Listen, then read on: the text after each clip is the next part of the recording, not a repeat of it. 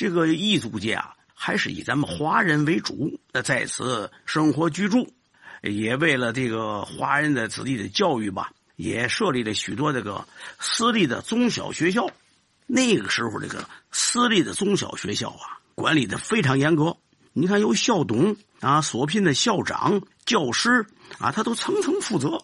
虽说也不乏有老学究任教，但与旧式的私塾式这个啊截然不同。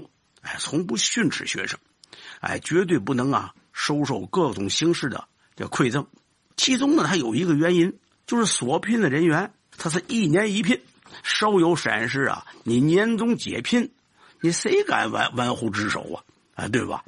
哎，这个教师这个预备室啊，就只能做教师这个备课之用。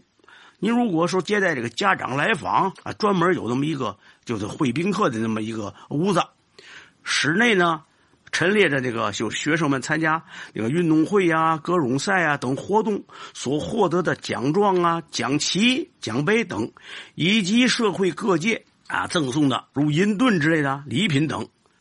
那时候有的小学呀。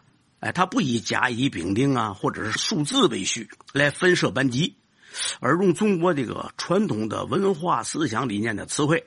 您比如说啊，以忠孝为一年级的两个班，仁爱为二年级的两个班，信义呢为三年级的两个班。到了三年级啊，就男女生分班了。四至六年级呢为和平啊、亲智、呃、永恒，对吧？这个“荣”是勇敢的“勇”啊。勇敢的勇是为男生部，那恒呢为女生班，而且呢各小学呢都有自己的这个校歌。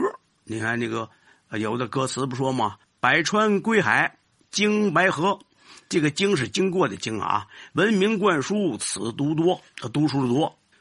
你像那个不爱道，有一个叫志德小学，是不是后来不爱道小学的前身呢？哎，有待考证吧。你光复道民族路八角上这个韩光中学。它这是一所女子中学，后来就撤销了。呃，其前身为市立师范学校的，就是在日伪时期啊，为日本那个华北驻屯军呐幺八四九部队，他批为兵营。这个日本降服以后呢，国民党九十四军的木亭防部，他改为了个野战医院，使用到天津解放，一度呢改为了女二中。之后呢，由民主道上的这个河东中学迁至，哎，即后来的二十六中学，这些呢都是男生校。哎，你像木斋中学呀、渤海中学都是男生校。以上所说呢，是难免挂一漏万呐，错误百出，还望方家指正。